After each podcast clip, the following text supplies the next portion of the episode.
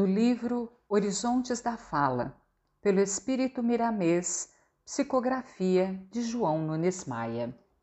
Lição 14: Ondulações da Palavra.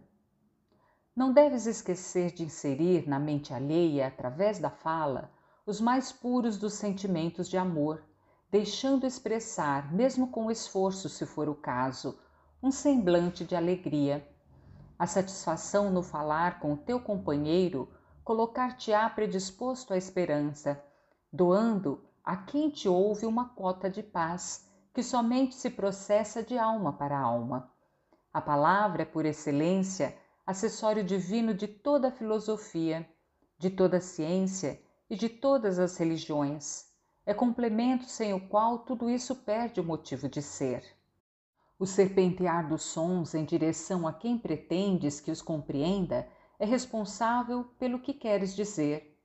Ele é honesto na sua mais profunda mensagem. Se plasmares nele com a força dos sentimentos a vida, o amor, a alegria, o otimismo, a esperança, o trabalho, o respeito às leis de Deus, aclimatar-te-ás neste ambiente, fazendo respeitar a vontade daquele que nos criou e é a vida maior para todos nós. Ondear a fala é agitar forças virgens da natureza em algum serviço. Cumpre, pois, a nós outros compreender esta ciência do falar, de modo a estabelecer, se não despertar, em cada criatura que nos ouve, condições para que a sua própria mente se refaça por si mesma, no grande suprimento divino que existe dentro de cada ser.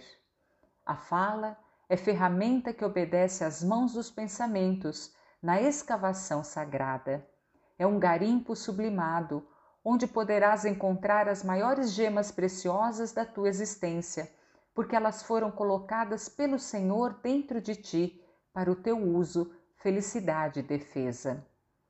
Os serpenteios da conversação, dependendo de quem conversa e como conversa, substituem o melhor medicamento para os enfermos, o melhor fortificante para os fracos, o melhor alimento para os famintos.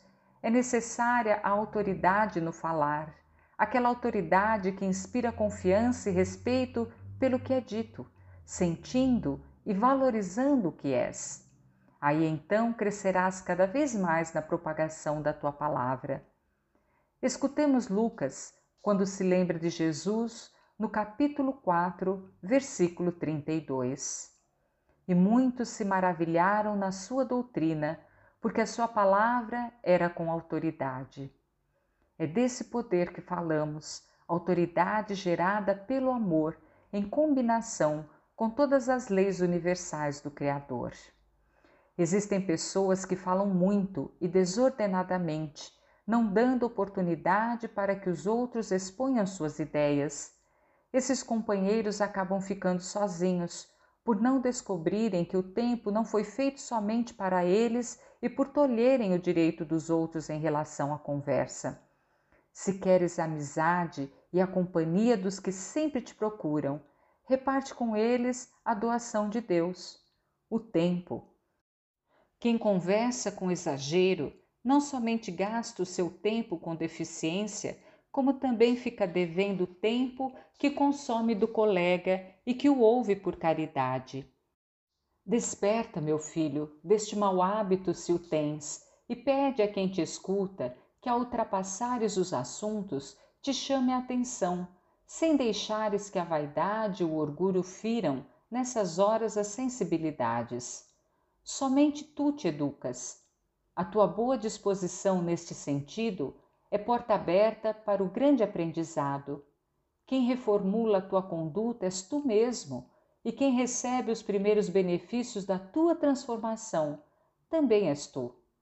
Avança, reparando alguns pontos ainda frágeis no teu mundo interior, que as mãos de Deus e de Cristo nunca faltarão para te ajudar nas horas em que, porventura, caíres com a cruz dos sacrifícios, com o fardo dos problemas com o jugo das tuas provações.